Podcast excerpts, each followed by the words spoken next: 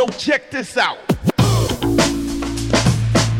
Drôlement bien, c'est le podcast du festival du même nom à Besançon qui met un coup de projecteur sur les personnes qui travaillent dans l'ombre pour que les humoristes soient dans la lumière.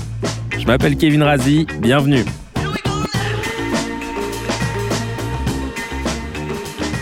Ah, En théorie, t'es pas obligé de trop te rapprocher, mais après ça dépend, ça te donne plus de, de grain comme il dit.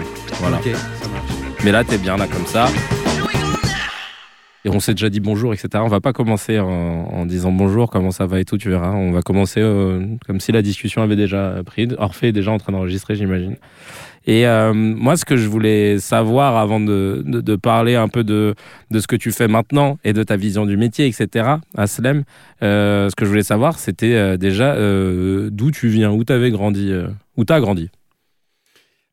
J'ai grandi dans, dans plusieurs pays en fait. Parce que Ah ouais ouais, mon père était diplomate et donc euh, on a fait, euh, on a fait plusieurs, euh, plusieurs pays. Ouais. Et puis à 10 ans, à l'âge de 10 ans, je- on s'est on s'est installé en Tunisie D'accord euh, jusqu'au euh, voilà jusqu'au bac. Ouais. Après, après j'ai fait, euh, j'ai fait une école de commerce. J'ai- fait également la fac pour, pour avoir en plus un, un diplôme de, en, en commerce international. Ok. Parce que, excuse-moi de te couper, mais juste au lycée, euh, le jeune Aslem, il rêvait de quoi? Il Le rêvait de- théâtre. Ah, c'était déjà. t'étais- Ah, mais j'étais déjà dans le théâtre. C'est quoi qui t'avait donné ce truc-là? T'avais vu un truc en particulier quand t'étais. Euh, en fait, si tu veux, euh, je, je pense. Allez, j'ai pas l'habitude de me, de, me livrer, hein, parce que je suis quelqu'un de plutôt euh, pudique. Je plutôt- sais, je sais, c'est pour ça que je suis content que tu sois là. Mais je- tu sais, tu, euh, tu construis toujours ta place au sein d'une fratrie, en fait.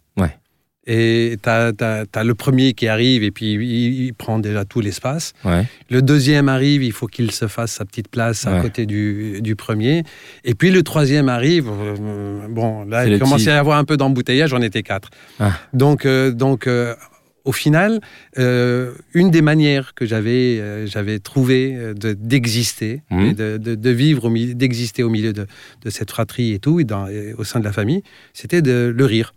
Mmh. Donc je faisais, euh, je faisais l'imbécile à longueur de, de- de- de journée, des vannes qui ne m'auraient mené nulle part dans la vie professionnelle, mais d'ailleurs qui avaient l'art d'agacer euh, mes frères, et c'était tout le tout l'intérêt du truc. Ah, c'est qu'il ri- il rigolait pas avec toi. Ah non, alors. ils aimaient pas du tout. Et, et ils me demandaient de me taire, et moi ça me motivait à continuer et tout. Mais voilà. Et puis après, après. euh, à, à l'âge de 16 ans, je me suis dit, je vais faire du théâtre D'accord. je veux faire du théâtre. Et, et j'avais un prof euh, d'économie, Ouais. rien à voir, Ouais, bah ouais. hein, euh, qui, euh, qui, qui était dans une troupe de théâtre. Ouais. Et qui m'a dit, écoute, tu devrais... tu... Parce qu'en en fait, c'était, on avait, il y avait des, espèces de, de, de joutes entre lui et moi en cours. D'accord. D'accord J'étais un peu... T'étais taquin comme élève. Oui, donc je le, je le charriais et lui, il aimait bien qu'on le titille un peu. Donc il, et il aimait bien hum, prendre le pouvoir aussi, montrer que c'était lui le boss, Ouais. etc. Donc il y avait un espèce de jeu comme ça. Et puis il a trouvé ça marrant. Et puis un jour, il m'a dit écoute, euh, je fais partie d'une troupe amateur, machin. Pourquoi tu tu rejoindrais pas la troupe? Mmh. J'ai rejoint la troupe pour voir un petit peu comment ça se passait, etc. Et j'ai adoré. Mmh. Euh, et on, on a fait une espèce de, de, de, pièce de théâtre sur la Révolution française, machin, où j'avais deux rôles en plus. Waouh. Ah ouais? Ah oui, oui. double. Ah oui, double oui, plateau. deux, deux- deux costumes, on va pas se mentir. hein. C'est question de budget, ils n'avaient pas les moyens de. de- de C'était quoi, tu te souviens de la pièce? C'était alors c'était un truc qui avait été créé pour. hein. Ah oui. C'était la Révolution française. C'était 1789. euh. Comme euh, le sketch des inconnus, là, quand il faut. euh, Oui, mais à mort, Louis Croivet, bâton. Et, et j'avais deux rôles complètement, complètement ant- antagonistes. Ouais. Parce que j'étais, j'étais à la fois un chef chouan, Mmh. et donc un gars.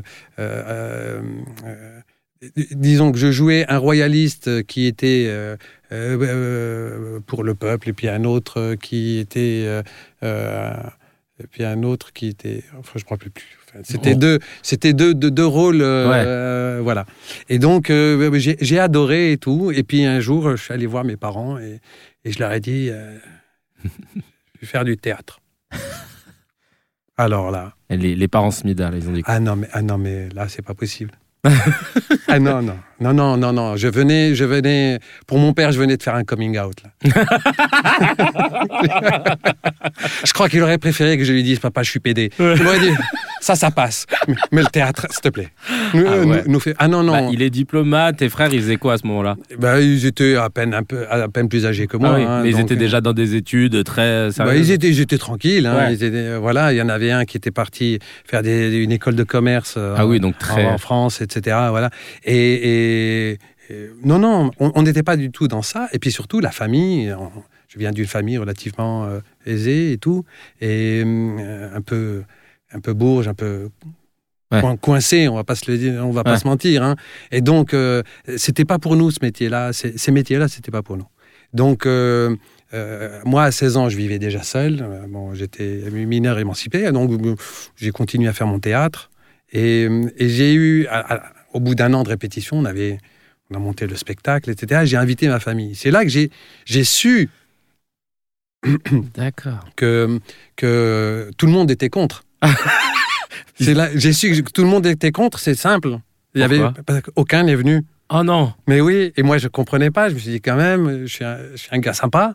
Ouais. Mais aucun n'est venu encourager. C'était tu vois, au théâtre municipal, il y avait 800 places, machin, etc. J'étais fier, moi, du truc. 800 places? Ouais. Ah, c'est énorme. Et donc, euh, et donc voilà. Et voilà. La- L'année suivante, Ouais. l'année suivante, bon, mon père m'a dit, t'arrêtes. Je dis oui. Bon, J'ai continué. et là, on est parti sur une espèce de comédie musicale. Ah, Ouais, ouais. ça c'est ma passion, ça. Euh, En, en playback, hein. Ah, ok. Oui, parce que Ouais. on n'était pas prêt pour The Voice à l'époque. Et, et donc, euh, comédie musicale sur euh, Piaf. Ah ouais? Ouais, Edith Piaf. Euh, je connais tout Edith Piaf. Et donc, euh, et, et comme c'était c'était c'était euh, en, en playback, Ouais. on avait une bande son. Ouais. Et à l'époque, tu sais, c'était des. alors, Je vais pas je vais pas dire c'était quand à l'époque, Ouais. mais on, on était encore sur des bandes magnétiques. D'accord. Tu vois le, le- le truc. Et donc toute la bande son avait été avait été enregistrée. Bah, Orphée, le producteur, il voit très bien. Bande magnétique, il a déjà la date dans la. C'est pour ça qu'il rigole. Bon, on peut dater ça entre euh, la naissance d'Edith Piaf et nos jours. Voilà. hein. on, va, on va laisser les gens euh, Comptez. compter tout seuls. Et donc, et donc voilà. Et, et, et ce que je n'aimais pas là-dedans, c'est que j'avais pas, j'avais pas un rôle, euh, Ouais. tu vois, qui déchire. et, et sauf que il y a, pour mon plus grand bonheur, je suis méchant, je suis méchant. Il y a- pour mon plus grand bonheur, il y a un gars qui fait un accident dans, dans la troupe. Oh là là. Un grave ou pas? Suffisamment grave pour pas pouvoir faire les tenir son rôle. Là, on est sur Black Swan, là. Ouais, mais tellement. Sauf que c'est, j'y suis pour rien. hein. Mais enfin, les, les- les choses, T'as mis un œil de ouf sur le. c'est un peu ça. Et, et, et- et le gars, il avait, il y avait, il y avait une séquence. Mhm. C'était l'homme à la moto. D'accord. Tu connais le- le- la, la chanson La chanson. Il portait des culottes, Ouais, etc. Bon. Et, et c'était une séquence où il y avait que deux personnes. Mhm. Il y avait l'homme à la moto et puis il y avait son amoureuse. Ouais. Bon. Et donc toute la scène, c'était euh, l'homme à la moto. Il arrive avec la moto sur scène. Tu vois, il met la béquille, machin, etc. Euh, bon, il échange un peu avec elle, et puis, et puis elle, elle essaie de le retenir. Lui, il aime la moto plus qu'il n'aime sa copine. Et donc, il part. Et simplement, là, il va mourir. D'accord? Il se prend un train et il meurt. Ok. J'ai adoré la, la, la- dimension mélodramatique du truc. euh, J'ai kiffé le fait que la plus belle fille de la troupe devait me supplier de rester. Et moi, je disais non, j'y vais. Et tout. J'ai trouvé ça, ça classe.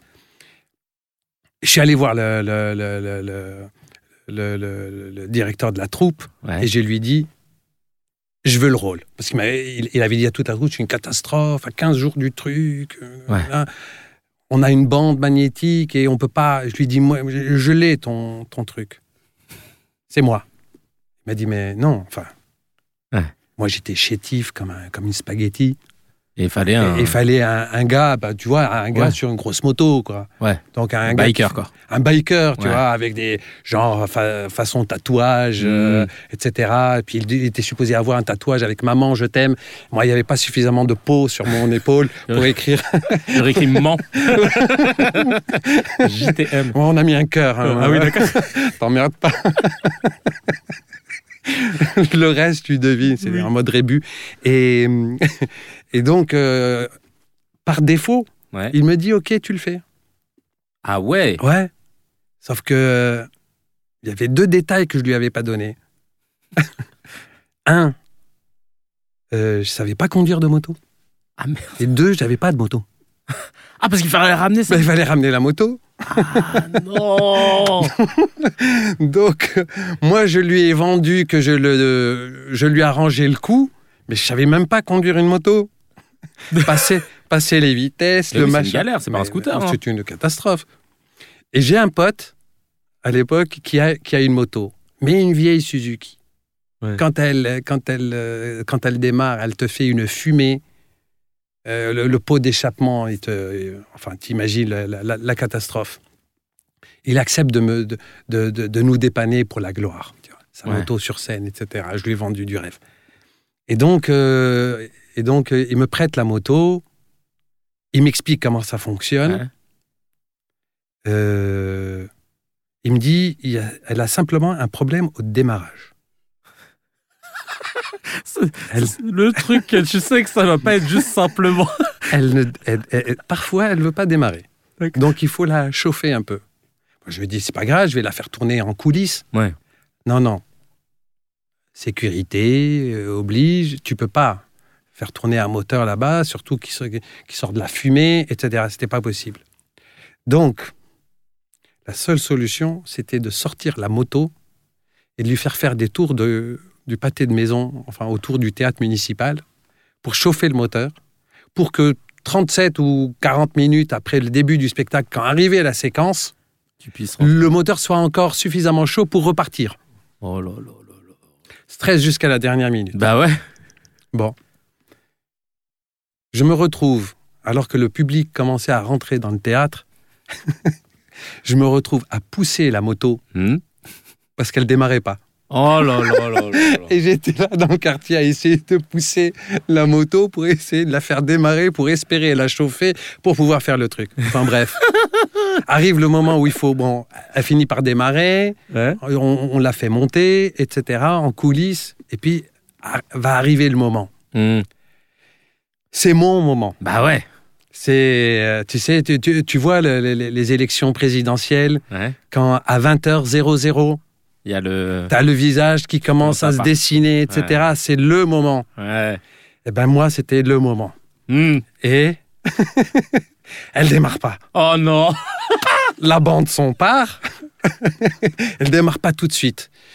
Bon, je réessaye, ça marche, mais je suis tellement en, en stress. Ouais. J'arrive sur scène, je, je, euh, je lâche l'embrayage, j'arrive sur scène en, en mode. euh, Comme ça. Ouais. Oui, oui. Je perds un peu le contrôle de la moto. J'arrive quand même à la retenir. Mais simplement, elle cale. Hmm. Quand elle cale, je sais pas, moi, si j'ai mis le point mort ou pas. Mais il faut enchaîner. Ouais. Tu vois? Donc, elle est, la vitesse, visiblement, est enclenchée. Donc, je fais le truc. Je suis tellement en stress qu'à un Ouais. moment, tu sais, je suis supposé lui donner une baffe, euh, une baffe de cinéma. Hmm. Ses boucles d'oreilles volent. Oh, non, mais. Oh là là. Je remonte sur la moto, je remonte sur la moto, je tiens, je tiens l'embrayage, hein, je, je- je mets le, le- le contact, et là, je lâche le truc et je perds le contrôle de la moto Mais elle va où? Dans le décor. Oh, pas dans les gens alors. Elle va dans le décor et on, entend- on entend badaboum, etc. Bah, euh, moi, je suis sorti de là, je, je chialais, mais comme pas possible. J'étais là, j'étais dégoûté. Le rôle de ma vie, celui qui allait m'ouvrir les portes de Broadway, Ouais. eh ben, que dalle. Ils ont, ils ont arrêté le spectacle ou ils ont continué? Ah non, ils ont continué. Ah, c'est fort. ça. Ils ont continué, etc. Et, c'est- et, et, et, et, et, et le pire, pour l'anecdote, c'est qu'après, j'ai eu énormément de félicitations. Waouh, quelle maîtrise Je me suis dit, mais maîtrise. Ah, ils ont cru que ça faisait partie du truc. Ben oui, parce que j'étais supposé mourir après. Génial. Et, moi- et moi, j'étais juste, j'étais juste écœuré. J'avais loupé le rôle de ma vie. Et les gens disent Waouh, comment t'as fait la maîtrise du truc? Tu vas l'arriver avec un dérapage. Mais non, ben, ben, un dérapage. Je, je, je maîtrisais rien là-dedans. Incroyable. Voilà. Et, Donc- et- et comment t'es es arrivé dans le milieu du spectacle, donc pas en moto? Euh, Moi, la première fois que j'ai entendu ton nom, que j'ai lu ton nom en vérité, c'était sur la première affiche de Baptiste, je pense, ou la deuxième. Ouais, la première. La première? Euh, Mise en scène. Ouais. Oh, j'ai vu Aslem Smidage. Ah, tiens, génial et tout. euh, c'est qui? Et, euh, et j'étais allé le voir euh, au tas du Trévise. J'étais Mm. allé deux fois même. Et, et, et comment tu t'es retrouvé euh, euh, sur, cette, sur, cette, sur, sur cette affiche euh, mentionnée en metteur en scène Comment t'es rentré dans ça En fait, c'est simple. Après cette expérience-là au, au théâtre pendant, Mhm. pendant deux ans, euh, bon, ça a, été, ça a été un peu compliqué avec, euh, avec mon père sur ce sujet-là. Il voulait pas que, que, que je fasse du théâtre, etc. Et, hum, et du coup, j'ai arrêté, j'ai fait des études sérieuses, des trucs qui ressemblent à la famille, à ce que veut la famille, etc. etc. Mais ça m'est resté quelque part. Ouais. Et puis, euh, euh, j'ai fait partie après d'une association où je suis monté un petit peu en grade et puis, et puis je, je, euh, on tenait régulièrement des assemblées générales, je faisais des, des formations, c'est moi qui les assurais, etc. Et donc je commençais à prendre, euh, j'avais pris un petit peu l'habitude de la scène et euh, comment... euh, euh, C'était Ah. quoi l'association, tu peux le dire? Oui, c'est l'ASEC, c'est l'Association internationale des étudiants en, en sciences économiques et commerciales. D'accord. C'est une association qui est présente dans 90 pays. J'étais le, le président pour la Tunisie. Pardon. Et donc, euh, voilà, je faisais des formations, je faisais des, des- des- des assemblées générales, des meetings internationaux, etc. Donc, j'avais une certaine, euh, une certaine maîtrise du, du, du public et de l'attention, etc. Ouais. Et, et quelques années plus tard, je pars en vacances en, en 2000, euh, en 2006 Mhm. je pars en vacances euh, au Maroc et, et avec ma, ma- femme et mon fils. Et, et là, dans, dans le, dans, dans le village vacances, euh, il y avait un jeune euh, euh, animateur Ouais. qui s'appelait Baptiste. Mhm. Donc, euh, euh, lui, il devait, il devait régulièrement s'asseoir avec euh, déjeuner avec les vacanciers, etc. Ah, c'est vrai, les animateurs, ils font ça. Ouais, ils sont obligés. Lui, ça le faisait chier de le faire, mais il était obligé de le faire. Et Ouais. moi, ça me faisait chier qu'il vienne s'asseoir à ma table.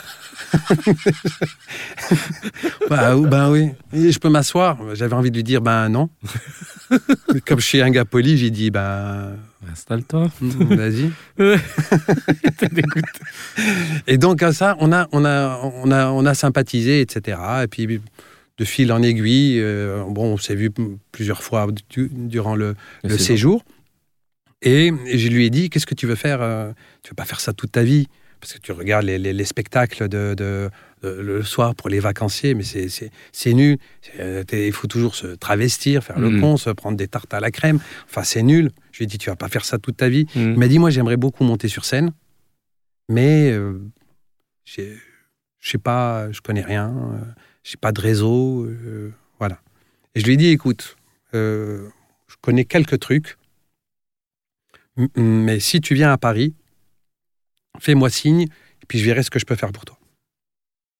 Et, et du coup, il est venu à Paris, il a fini par quitter euh, tout ça, et il est venu à Paris euh, en septembre, et puis euh, on se voyait les, en, en semaine, moi je travaillais, et puis Ouais. les week-ends, on se voyait, il me montrait les textes qu'il avait écrits, et puis je, je lui faisais des retours, etc. etc. Et une fois qu'on a eu les textes, bon, on s'est dit comment on va les...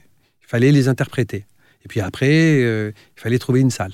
Et on a trouvé, euh, il a passé les auditions, on a trouvé une salle, et puis C'était voilà. quoi votre première salle? Première salle, c'était le bout.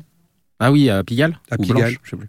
Je. Non, non, à Pigalle. C'est Pigalle. Ouais. Et C'est une, une salle qui a disparu maintenant, hein, qui est devenue un hall d'immeuble. Ah ouais? Oui.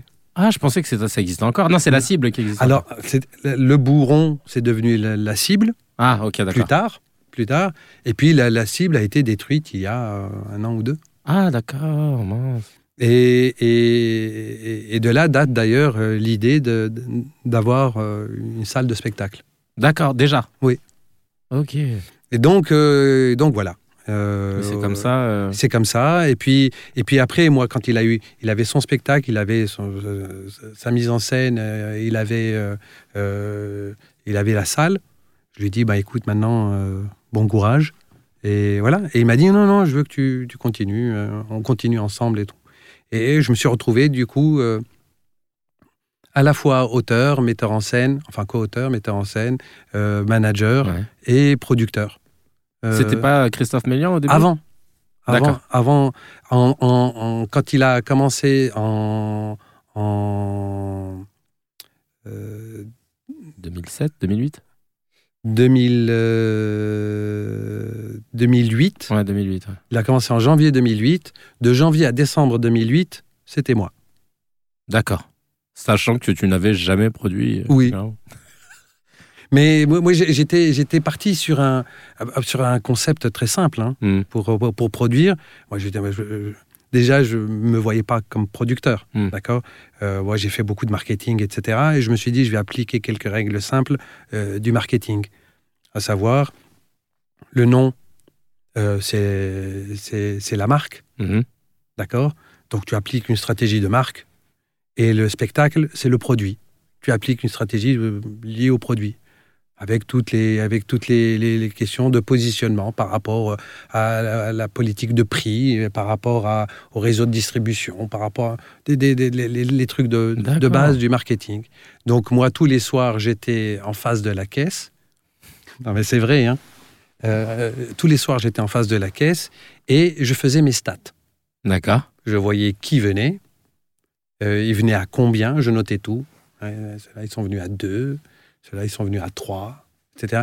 Et, voilà. Et j'en ai sorti un certain nombre de, statistiques euh, sur, le public. Et puis, on a essayé petit à petit d'améliorer le truc, euh, prendre les, adresses mail de tous ceux qui, euh, qui passaient par là. On avait fait une ligne, on avait une carte, carte de visite avec un numéro de téléphone qui n'était pas celui de Baptiste, qui était un numéro de téléphone, Ah oui. voilà, mais qui permettait de, de- d'envoyer des, des SMS euh, Ouais, si de nécessaire, de garder un lien avec les gens, etc. pour- Newsletter euh, par texto. par exemple. Et voilà. Et Baptiste, en plus, le, le soir, quand il rentrait, il récupérait donc toutes les adresses e-mail et puis il envoyait des messages personnalisés à tout le monde.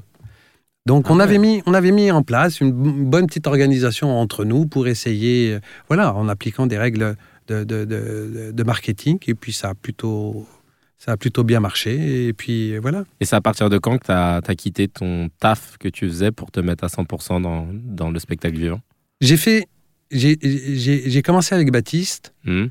Et puis euh, ensuite, euh, à travers ça, j'ai fait des festivals où j'ai rencontré euh, Gaspard Proust. Mhm. Et puis le, le contact s'est fait entre nous. Il y avait voilà, et donc nous avons commencé à, à- à travailler ensemble un petit peu avant de, de- de- de signer chez, chez Ruquier. Et puis on a continué. J'ai fait la mise en scène du, du premier spectacle de, de- de- Gaspard. Mhm. Et puis euh, voilà. Et puis quand j'ai eu les deux, je me suis dit bon, j'aime bien. Mhm. Je crois que c'est le moment. D'accord. Et, et j'ai arrêté euh, le- bon, mon métier de consultant. Et là alors, ça s'est déchaîné autour. La famille? Ah ben, que Ta femme aussi Ah oui. On va commencer par là déjà. et puis, et puis, et puis mon père. Ah bah oui. Et puis mon père. Parce que quand je lui ai dit, bon, euh, je lâche tout pour le théâtre, il m'a dit, mais c'est pas possible. Il recommence. Mais qu'est-ce qu'il nous fait, lui? Je pensais qu'il avait oublié. Il avait oublié le coup de la moto. Non, il n'a jamais entendu parler de, de Ah bah l'histoire oui. de la moto. Ah oui, d'accord. Et donc, euh, et donc voilà. euh, tu sais qu'il a, il a- il avait tellement de, tellement il, il, il digérait pas l'idée Mhm. que je lui ai offert le, le premier DVD de, de Baptiste. euh, Ah où il y avait mon nom Ouais. sur le truc, etc.. Voilà. Aujourd'hui, il n'est plus des nôtres Mhm. et le DVD est toujours sous cellophane. C'est pas vrai. Je te jure. Ah oui, vous voulez pas le... Ah ben jusqu'au bout. Mais et, et, euh, tes frères et ça, ils, sont, ils, sont pu, ils ont pu venir après euh, voir un spectacle? Euh... euh, Un, oui. Un Ouais. Mm. Ah d'accord. Ouais, donc c'est resté quand même. euh, Bah, disons que c'est pas dans les. C'est pas. C'était pas dans les habitudes, Non, non, dans, les mœurs de la famille. Non. Et ça, et ça l'est pas devenu avec le temps. Pas encore. D'accord, euh, tu verras après. Et, euh, et aujourd'hui, euh, ton activité, elle s'est, elle, elle a, elle a- elle s'est agrandie parce qu'elle a grossi, parce que tu as aussi une salle maintenant, le joke. Yes. Et j'ai vu un truc de fou aussi, il faut que tu nous en parles. Euh, On, on va parler de ton, de ton activité maintenant, parce que j'ai vu que tu avais aussi lancé un incubateur de spectacle vivant, si je puis dire. Alors, oui. Alors, l'incubateur, en fait, c'est le tout. D'accord. En fait, si tu veux, l'incubateur de, de- de- d'humoriste, c'est le concept. Mhm. Derrière le concept, il y a euh, plusieurs structures qui s'emboîtent comme un puzzle. D'accord. D'accord? Donc, moi, j'avais à la base, comme je te l'ai raconté, euh, euh, j'ai commencé par l'écriture et la mise en scène, Mhm. et puis le management et la production, Mhm. et puis la, la- la- la salle est arrivée, etc. Et à un moment, je me suis dit, pardon, Euh, à un moment, je me suis dit, qu'est-ce qu'il faut pour permettre à des artistes indépendants, euh, des artistes en développement, Mhm. pour aller plus loin Euh, Eh bien, il fallait une articulation entre, entre tout ça. Et, et pour être tout à fait précis, en fait, j'ai commencé à me poser la question quand j'étais manager. Ah oui, d'accord. Donc c'est une euh, réflexion. euh, Parce ouais. que manager, tu peux, tu peux envoyer l'artiste dans une direction, mais derrière, tu n'es pas seul. Mhm. Derrière, il faut de la production. Et puis, euh, quelques temps plus tard, j'ai ouvert une société de production, Prodvocation. Et, euh, et là, je me suis dit, j'ai été confronté à une difficulté qui est que les artistes, quand ils sont en développement, euh, c'est très difficile de les booker. Ouais. Pourquoi? Parce que les, les salles, même quand elles sont petites, préfèrent accueillir des artistes euh, qui, euh, qui ont une certaine notoriété, qui vont venir faire du, du rodage Ouais. hein, dans leur petite salle, etc. C'est pas grave, au moins elles sont sûres de remplir, plutôt que de confier euh, la, la salle, le créneau à un artiste qui va peut-être ramener 5, 10, 15, 20 euh, spectateurs. Donc, en tant que, en tant que producteur, j'étais confronté à cette difficulté-là où j'avais signé un artiste et j'arrivais pas à le faire jouer. Hmm. Donc, je me suis dit, ce qui manque, c'est la salle. Euh, et donc, euh, voilà, petit à petit, et puis après, ce qui manquait derrière le truc, c'était, c'était l'articulation. Donc, il fallait trouver un business model qui fasse que euh, les, les- les artistes, à la fois, puissent garder leur indépendance, euh, parce que j'ai remarqué que les artistes aujourd'hui, si tu veux, il y a, il y a à mon sens, après je peux me tromper, Mhm. il y a, un- il y a une, euh, les, les artistes aujourd'hui euh, n'ont pas les mêmes attentes que les artistes il y a euh, 10 ans ou 15 ans ou, ou 20 ans. Aujourd'hui, les artistes veulent, être maîtres de leur, euh, de leur, de leur carrière, etc. Ouais. Avant, ils étaient prêts à confier tout ça à un producteur. Juste pour pouvoir jouer, quoi. Ouais, Juste, tu me fais jouer, tu me donnes mes cachets, le reste, tu te débrouilles. Ouais, c'est vrai. Et puis, de plus en plus, ils ont voulu avoir le nez dans, dans, dans les comptes et puis avoir leur mot à dire sur là où ils jouent, là où ils ne jouent pas, euh, ce qu'il faut faire, ce qu'il ne faut pas faire, les choix de l'affiche, etc. etc. Et, et aujourd'hui, de plus en plus d'artistes euh, sont en train de devenir des, aussi des, euh, des, des businessmen ou souhaitent le devenir, c'est-à-dire produire eux-mêmes leur spectacle et inverser la tendance, euh, c'est-à-dire euh, euh, sous-traiter Mhm. en tant que producteur, en tant que en autoprod, sous-traiter le booking ou sous-traiter le management, La ou prod exé. la prod exé, Ouais, etc. ouais, ouais. Mais rester le patron avec euh, euh, qui va récupérer 80 ou 90 des, des, des- des recettes qu'il génère parce qu'ils estiment être eux euh, euh, au, au- au centre de la chaîne de valeur euh, dans, dans le spectacle vivant. Et donc, il, y a, il, y a, il y avait un décalage qui pouvait se créer entre les, les, les prods Mhm. aujourd'hui et, ce, et cette attente des artistes. J'ai essayé de développer un, un- un modèle qui permette euh, de gagner de l'argent avec des artistes en développement. Euh, là où euh, ce business-là était un petit peu déserté par les productions parce que trop risqué et parce que ça nécessite beaucoup trop de temps et que les artistes n'ont pas la patience d'attendre. En fait, si tu veux, il y a, il y a euh, Les prods aussi ont pas moins la patience qu'avant d'attendre. mais les prods n'ont plus la patience d'attendre parce qu'ils savent que les artistes ne vont pas rester. Si tu veux, Ah, toute la problématique, c'est que, c'est que aujourd'hui, quand tu prends un artiste en développement, il faut du temps pour le développer. Mm. Ça peut prendre 4, 5, 6 ans Mm. avant qu'un artiste euh, ne, ne- ne- ne sorte de, de la lumière. Parfois, ça peut aller jusqu'à 10 ans. Et, et pendant ce temps-là, le producteur, lui, euh, paye. Mm. Il paye les salles, il paye les, les- les- les- les affiches, il paye les campagnes, etc. etc. Et dès que l'artiste commence à émerger, Il veut partir. euh, eh ben, euh, il, va, il, va, il, va, il va recevoir des offres plus intéressantes d'un autre producteur qui, lui, n'a pas eu à assumer tous ses coûts en amont. Donc, il va pouvoir lui faire une, une, une proposition financière beaucoup plus lucrative. Ouais.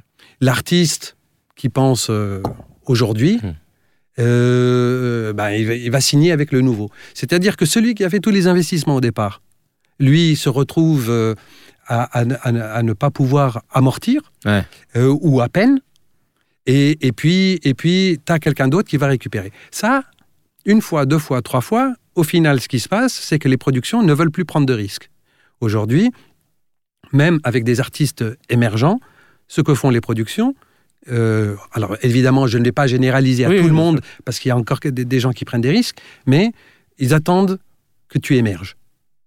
Ouais, que tu ta petite notoriété. Fais ton buzz, Ouais, voilà, c'est ça. d'accord? Il faut que tu fasses le buzz sur Internet, sur YouTube, sur euh, Insta, tout ça. Insta, etc. Et dès que tu fais le buzz, dès que tu commences à émerger, dès que ton nom commence un petit peu à circuler, là, on te tombe dessus. Hmm. Et, et, et, et à ce moment-là, euh, euh, oui, on sait qu'on va pouvoir euh, rentabiliser beaucoup plus rapidement. Et donc, euh, les contrats deviennent plus courts. C'est vrai.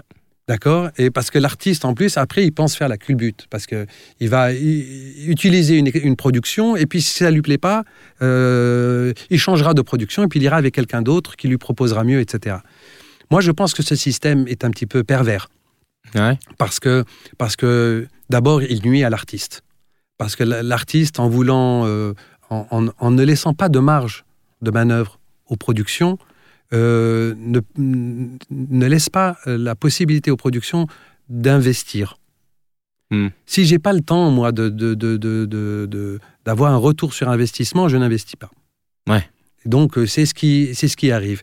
Donc, euh, voilà. Et, et du coup, moi, de mon côté, ce que j'ai essayé de faire, c'est d'imaginer un système Hmm. Où on n'est pas forcément obligé d'attendre euh, des, des- des délais aussi longs pour arriver à trouver une rentabilité Hmm. en, en- en- en développant euh, de- des artistes et, et- et que l'artiste, lui, il trouve son compte sans être, euh, sans s'aliéner euh, une- à, une produ- à une production qui va, qui va euh, voilà, euh, Oui. euh, décider pour lui. Et du coup, ben, ça, tu, ça a embrayé sur euh, le, le point que je voulais attaquer, à savoir ta vision du, du, du, monde du spectacle euh, sur les années à venir. Tu penses que maintenant, les artistes, ils vont moins se tourner vers euh, un système de production classique, mais plus essayer de trouver un truc hybride entre... euh, co- comment tu le vois là, notre, no- no- notre milieu, là, dans, dans les quelques années? Parce que je trouve que ça va dans continuité de ce que tu es en train de dire. Je pense que ce que nous sommes en train de vivre dans le monde de, de, de- de- de l'humour, De l'humour, ouais. On pourrait faire le, le parallèle avec le monde de la musique il y a euh, 10 ou 15 ans. C'est-à-dire? Le monde de la musique avant, pour pouvoir sortir un album, il fallait beaucoup d'argent. Mhm. Parce qu'il fallait presser des disques, parce qu'il fallait les, les campagnes de, de- de com, parce qu'il fallait, pour passer à la radio, euh, avoir des appuis solides et il fallait de, de gros labels derrière, parce que euh, pour enregistrer un album, il faut, euh, il, il faut des musiciens, louer des studios qui sont tr- très chers, des ingénieurs du son, etc. etc. Et puis, ce qui, la technologie a évolué. Et, et du coup, aujourd'hui, avec ton logiciel sur ton Mac, GarageBand, Tu fais tes instruments tu fais tout. Ouais. Tu fais le batteur, le bassiste, le, saxophoniste, tout ce que tu veux. Tu changes les trucs comme tu veux. Euh, tu peux faire ton, ton, ton mix pour trois fois rien aujourd'hui. Mhm. Et tu n'as plus besoin de passer par des plateformes comme euh, la FNAC, euh, Mhm. etc. C'est très facile d'aller sur sons. directement Spotify, Deezer, etc. Ça, ça part. Et même mieux, tu, passais par, tu peux passer par des, par des plateformes. Euh, enfin, je ne sais pas si elle existe toujours, Laquelle? Mais Zimbalam. Je sais pas, je regarde Orphée. Bon, Tu connais? Ouais, c'est ça existe toujours. donc, euh, donc euh, en fait, tu, tu postes tes trucs là-dedans. Tu achètes un, un espèce de forfait à 70 balles, euh, je crois même moins. Mhm. Et puis lui, il te dispatche ton truc sur toutes les plateformes. Ah ouais, d'accord. Un peu comme Acast avec les podcasts. Ouais, c'est ça. ouais, ok, ok. Et donc, et, et donc, la musique est devenue beaucoup plus accessible, beaucoup plus facilement partageable, Mhm. etc. Et donc, les, les- les artistes avaient de moins en moins besoin Des maisons. des maisons de disques. Ouais, bah, ils montaient leur propre la- la- exactement. Ils montent leur propre label. Et puis après, ils font, et, ils font des trucs. Et, et voilà. Toi, tu penses que l'hu- l'humour, enfin le, Ab- le milieu absolument. Absolument. Je pense de plus en plus aujourd'hui, euh, euh, il y a quelques années, il fallait beaucoup d'argent pour communiquer sur les spectacles, d'accord Parce qu'il Mm. fallait, euh, tu avais Colin Maurice. absolument Ouais. le métro, métro, etc. ouais. Il faut, il faut voir les, les- les tarifs Les tarifs. exorbitants de l'affichage dans le métro. C'est 20, 30 000 euros la semaine? Facile. Ouais, c'est ça. hein. Bon, qui, quel humoriste qui démarre peut se permettre ça? C'est clair. En revanche, aujourd'hui, tu as Instagram, tu as TikTok, etc. Ouais, les- et une bonne communication là-dessus, une vidéo bien sentie, hein, de 30 secondes, d'une minute, plus c'est con, plus c'est drôle, et t'y vas, et puis tu fais, et puis tu cartonnes. Et à partir de là, voilà. Donc, mais, mais là, tous les humoristes font, se- s'enferment dans ce truc-là aussi. Donc peut-être que maintenant, il y a un peu trop de.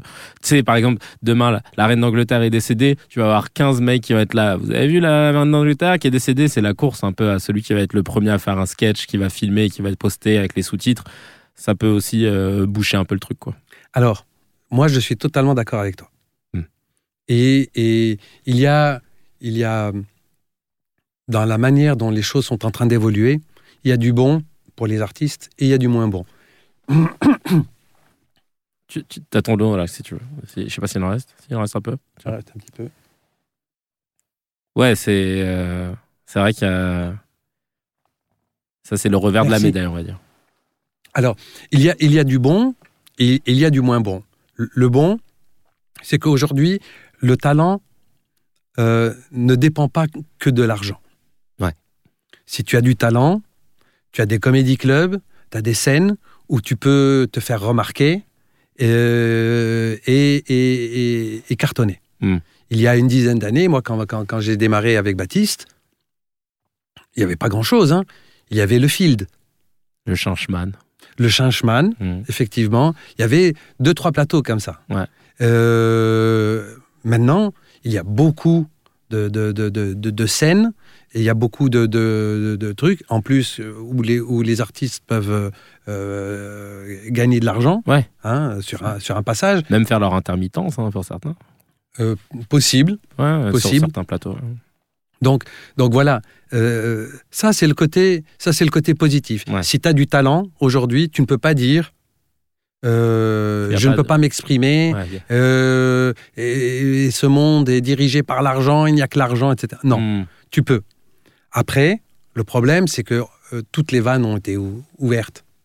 Et, et que là, on- ça pousse comme des champignons. Mm. Moi, j'ai reçu un message il y a deux jours. Mm. Il faut que je le retrouve. Il est là, ton portable. Il, il- il- il faut que je le retrouve. Un message d'un humoriste. euh, Ah non, non, pas d'un bon, enfin, d'un humoriste. Je sais pas pas. de si- quelqu'un qui va de, de quelqu'un. Quel mais je te jure, c'est quelqu'un. Voilà, tu, de quelqu'un. dit, qui, qui m'a dit, mais je te jure, mais, mais ça donnait même pas envie. Mm. Euh, attends. Vas-y, vas-y. J'ai j'ai hâte. Le gars, il me dit, je suis, en gros, hein, je vais, je vais pas te faire perdre ton temps, mais il, il me dit, euh, je suis presque drôle avec mon entourage. Est-ce que je peux venir jouer dans ton comédie club? Je me dis, mais à quel moment, quand tu es presque drôle avec ton propre entourage, commence déjà par être drôle avec ton entourage? Déjà, si même ta mère ne rigole pas de tes vannes, t'attends quoi de la vie? Change de métier, fais autre chose. Ah, c'est excellent. mais je te jure, y y il y a des trucs, mais j'en reçois en permanence, comme ça, des demandes. Euh, mais chaque semaine, je découvre de, de nouveaux humoristes. Bah oui. Chaque semaine, il y a c'est de... la- ouais. Mais c'est incroyable. Qui disent, ah, voilà, moi, je... euh, J'aimerais beaucoup venir jouer. Hmm. Et, et après, ce qu'on a fait au Comedy Club, Mhm. c'est qu'on leur a réservé un créneau. Ah, Pour ceux qui sont on- presque drôles avec leur entourage. Non, euh, pour lesquels nous n'avons aucune preuve de leur efficacité scénique. ah, c'est bien dit. Voilà. Donc on leur dit. euh, alors par contre, on, le, le timing est, est- est serré. Ouais. Tu as trois minutes. Ouais, c'est bien, c'est bien. hein, euh, le temps de placer une vanne ou deux. Ouais, si tu n'arrives pas à, à placer une vanne en trois minutes, euh. Hmm, euh, retourne faire rire ta mère. hmm. Voilà, c'est le seul conseil que j'ai à leur donner. Donc, euh, donc voilà. Mais en gros, pour revenir un petit peu sur, le, le- le- le- sur ce qu'on disait, euh, euh, il y a le côté positif pour les artistes qui peuvent se développer, euh, qui peuvent se faire connaître, en tout cas, sans avoir besoin de beaucoup d'argent à la base. Maintenant, de l'autre côté, euh, euh, il, y a beau- il va y avoir beaucoup de déçus. Hmm. D'accord? Parce que, parce que ça pousse comme des champignons et que, et que derrière, euh, il n'y a pas autant de talent que ça en réalité. Et moi, parfois, au, euh, au Comedy Club, je culpabilise un peu. Ah ouais? Ah oui, euh, je, vais, je vais être très honnête, je culpabilise un peu parce que je me dis, il y a des, il y a des artistes euh, qui, qui sont euh, depuis euh, euh, trois mois, quatre mois. Bon, nous, on a une, une- une- une programmation extrêmement diversifiée, Mm. mais des, des artistes que je vois trois mois plus tard, euh, ou quatre mois plus tard, six mois plus tard, avec les mêmes sketchs. Ouais. Et en fait, le- le- le- le- un des inconvénients de- de- de- de- des comédie clubs, c'est que ça entraîne, ça génère de la paresse. Si tu si es bon sur 10 minutes, après, tu t'installes dans ce 10 minutes tu- et tu n'arrives plus à sortir de ta zone de confort. Et, et tu vas pas chercher autre chose. Pourquoi? Parce que il faut que tu cartonnes pour qu'on te reprogramme. Et donc, du coup, tu veux pas prendre de risques avec, euh, avec euh, quelque chose euh, qui pourrait faire que, que ben, tu bides, etc. Et donc, tu te cantonnes là-dedans et tu fais le même truc. Et ça te permet de gagner de l'argent et tu fais le tour. Alors, tu vas gagner euh, Ouais. 20 balles ici, 30, 40, j'en- j'en sais rien, dans les différents comédie clubs. Et, et- et ça te permet de, de, de- t'en fais 2, 3, 5, 10 dans la semaine, comme ça. Ça te permet de vivoter, parce que Mhm. c'est pas avec ça que tu feras carrière, mais ça ne te pousse pas plus loin. Et, et- et- et là, je trouve que c'est dommage, parce que c'est un petit peu détourner la vocation première des comédie clubs. Ouais. Moi, quand j'ai créé le Comedy Club, euh, je, euh, je l'ai fait avec l'idée de donner la chance à des artistes qui n'ont pas la possibilité de s'exprimer parce qu'ils ne peuvent pas louer de salles, etc., de donner la chance de tester des trucs et de construire un spectacle. Donc moi, ce que je recommande aux artistes, si tu, si tu viens, tu testes, alors ça peut être deux, trois, quatre, cinq fois le même passage, d'accord? Et chaque fois, tu l'améliores et tu, tu, Mm. tu affines, et puis tu as ton sketch.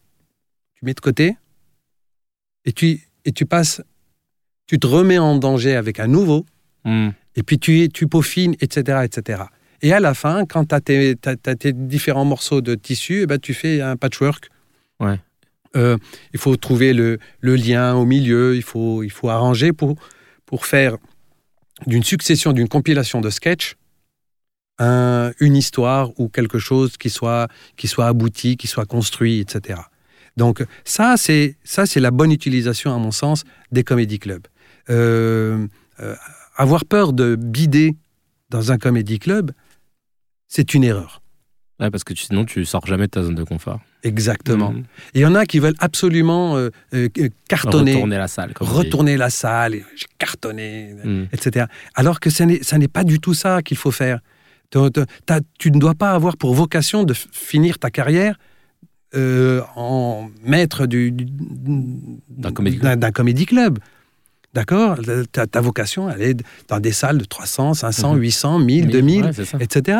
C'est ça que tu dois aller chercher. Il y en a qui oublient en fait que c'est le but. Absolument. Que c'est le spectacle, in fine. Absolument.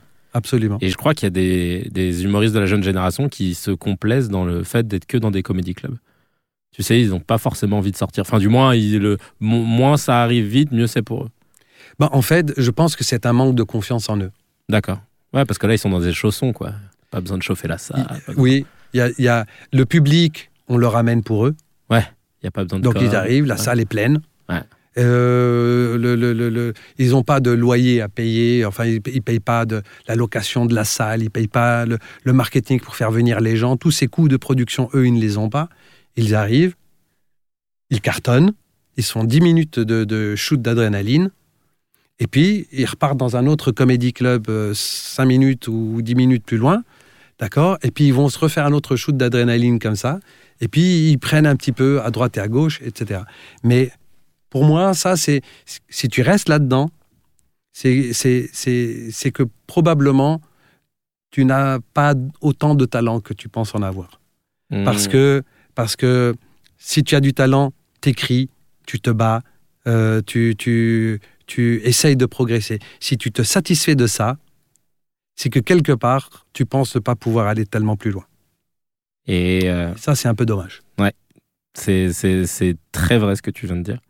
Euh, on va finir là-dessus et je voulais savoir s'il y avait une vanne, toi, euh, ou une phrase d'un humoriste, peu importe lequel, ou d'un humoriste que, que t'aimes bien et que, que t'as en tête, que, que tu, qui t'a fait rire. Mais rire à la à Slem ou à quelqu'un du milieu, c'est-à-dire que quand on est dans le milieu, souvent, quand on est mort de rire, on dit ah c'est très drôle, mais on va pas rire. c'est ce qu'on disait avant de commencer. Je sais pas si c'est un truc. Euh, une vanne d'un humoriste. ou un sketch qui t'a fait rire. Le dernier truc, le dernier truc qui t'a fait rire où tu t'es dit, tiens, ça c'est très drôle. Et tu l'as dit vraiment façon jazzman, c'est très drôle. Il y a un truc qui t'a fait rire récemment? Moi, si tu me demandes, je crois que je vais te sortir. Si, une phrase, je crois que j'ai découvert hier de Jerry Seinfeld. Ok. Il disait euh, à un enterrement. Euh, entre euh, la, meilleure place et celle du mort parce que c'est toujours relou de devoir faire une oraison funèbre et de parler devant tout le monde de quelqu'un qui est décédé. Et je trouvais ça pas mal comme phrase parce que c'est vrai que c'est chiant. Excellent. Mm. Bah, on peut finir là-dessus. merci beaucoup. Bah, merci à toi pour l'invitation. Merci.